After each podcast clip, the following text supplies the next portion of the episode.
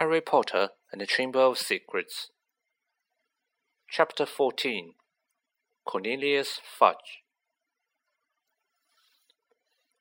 Harry, Ron, and Hermione had always known that Hagrid had an unfortunate liking for large and monstrous creatures.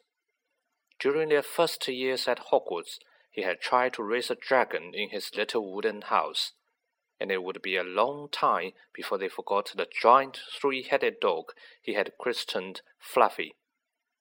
And if, as a boy, Hagrid had heard that a monster was hidden somewhere in the castle, Harry was sure he would have gone to any lengths for a glimpse of it. He would probably thought it was a shame that a monster had been cooped up so long, and thought it deserved the chance to stretch its many legs. Harry could just imagine the thirteen-year-old Hagrid trying to fit a lead and collar on it. But he was equally certain that Hagrid would never have meant to kill anybody. Harry half wished he hadn't found out how to work Riddle's diary. Again and again, Ron and Hermione made him recount what he had seen, until he was heartily sick of telling them and sick of long circular conversations that followed. Riddle might have got the wrong person, said Hermione. Maybe it it was some other monster that was attacking people. How many monsters do you think this place can hold? Ron asked dully. We all know Hagrid has been expelled, said Harry miserably. And the attacks must have stopped after Hagrid was kicked out. Otherwise, Riddle wouldn't have got his reward. Ron tried a different tack. Riddle does sound like Percy. Who asked him to grasp on Hagrid anyway? But the monster had killed someone, Ron, said Hermione. And Riddle was going to go back to some muggle orphanage if they closed the Hogwarts, said Harry. I don't blame him for wanting to stay here. Ron bit his lip, then said tentatively, You met Hagrid down Knockturn Alley, didn't you, Harry? He was buying a flesh-eating slug repellent, said Harry quickly. The three of them fell silent. After a long pause, Hermione voiced the naughtiest question of all in a hesitant voice. Do you think we should go and ask Hagrid about it all? That would be a cheerful visit, said Ron. Hello, Hagrid. Tell us, have you been setting anything mad and Harry loose in the castle lately? In the end, they decided that they won't say anything to Hagrid until there was another attack. And as more and more days went by with no whisper from the disembodied voice, they became hopeful that they would never need to talk to him about why he had been expelled. It was now nearly four months since Justin and nearly headless Nick had been petrified, and nearly everybody seemed to think that the attacker whoever it was, had retired for good. Peeves had finally got bored of his old Potter you rotter song. Ernie Macmillan asked Harry quite politely to pass a bucket of leaping toadstools in herbology one day, and in March, several of the mandrakes threw a loud and raucous party in Greenhouse 3. This made Professor Sprout very happy. The moment they start trying to move in each other's pots, we'll know they are fully mature, she told Harry. Then we'll be able to revive those people in the hospital wing.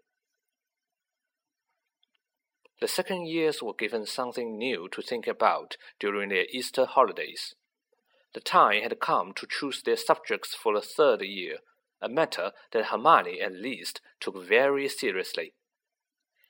It could affect our whole future, she told Harry and Ron as they pored over lists of new subjects, marking them with ticks. I just want to give up potions, said Harry. We can't, said Ron gloomily. We keep all our old subjects, or I would have ditched a defense against the dark arts. But that's very important, said Hermione, shocked. Not the way Lockhart teaches it, said Ron. I haven't learned anything from him except not to set pixies loose. Neville Longbottom had been sent letters from all the witches and wizards in his family, all giving him different advice on what to choose. Confused and worried, he sat reading the subject lists with his tongue poking out, asking people whether they thought arithmancy sounded more difficult than study of ancient runes. Dean Thomas, who, like Harry, had grown up with muggles, ended up closing his eyes and jabbing his wand at the list, then picking the subjects it landed on. Hermione took nobody's advice but signed up for everything. Harry smiled grimly to himself at the thought of what Uncle Vernon and Aunt Petunia would say if he tried to discuss his career in wizardry with them. Not that he didn't get any guidance. Percy Weasley was eager to share his experience. Depends where you want to go, Harry, he said. It's never too early to think about the future, so I would recommend a definition. People say Muggle studies is a soft option, but I personally think wizards should have a thorough understanding of the non magical community, particularly if they are thinking of working in close contact with them. Look at my father. He has to deal with muggle business all the time. My brother Charlie was always more of an outdoor type, so he went for care of magical creatures. Play to your strengths, Harry. But the only thing Harry felt he was really good was at Hogwarts at Quidditch. In the end, he chose the same new subjects as Ron, feeling that if he was rubbish at them, at least he would have someone friendly to help him. Gryffindor's next Quidditch match would be against Hufflepuff. Wood was insisting on team practices every night after dinner, so that Harry barely had time for anything but Quidditch and homework. However, the training sessions were getting better, or at least drier, and the evening before Saturday's match, he went up to his dormitory to drop off his broomstick, feeling Gryffindor's chances for the Quidditch Cup had never been better but his cheerful mood didn't last long. At the top of his stairs to the dormitory, he met Neville Longbottom, who was looking frantic. Harry, I don't know who did it. I just found. Watching Harry fearfully, Neville pushed open the door. The contents of Harry's trunk had been thrown everywhere. His cloak lay ripped on the floor. The bedclothes had been pulled off his four posters, and the drawer had been pulled out of his bedside cabinet. The contents strewn over the mattress. Harry walked over to the bed, open mouthed, treading on a few loose pages of Travel with Trolls. As he and Neville pulled the blankets back onto his bed, Ron, Dean, and Seamus came in. Dean swore loudly. What happened, Harry? No idea, said Harry. But Ron was examining Harry's robes.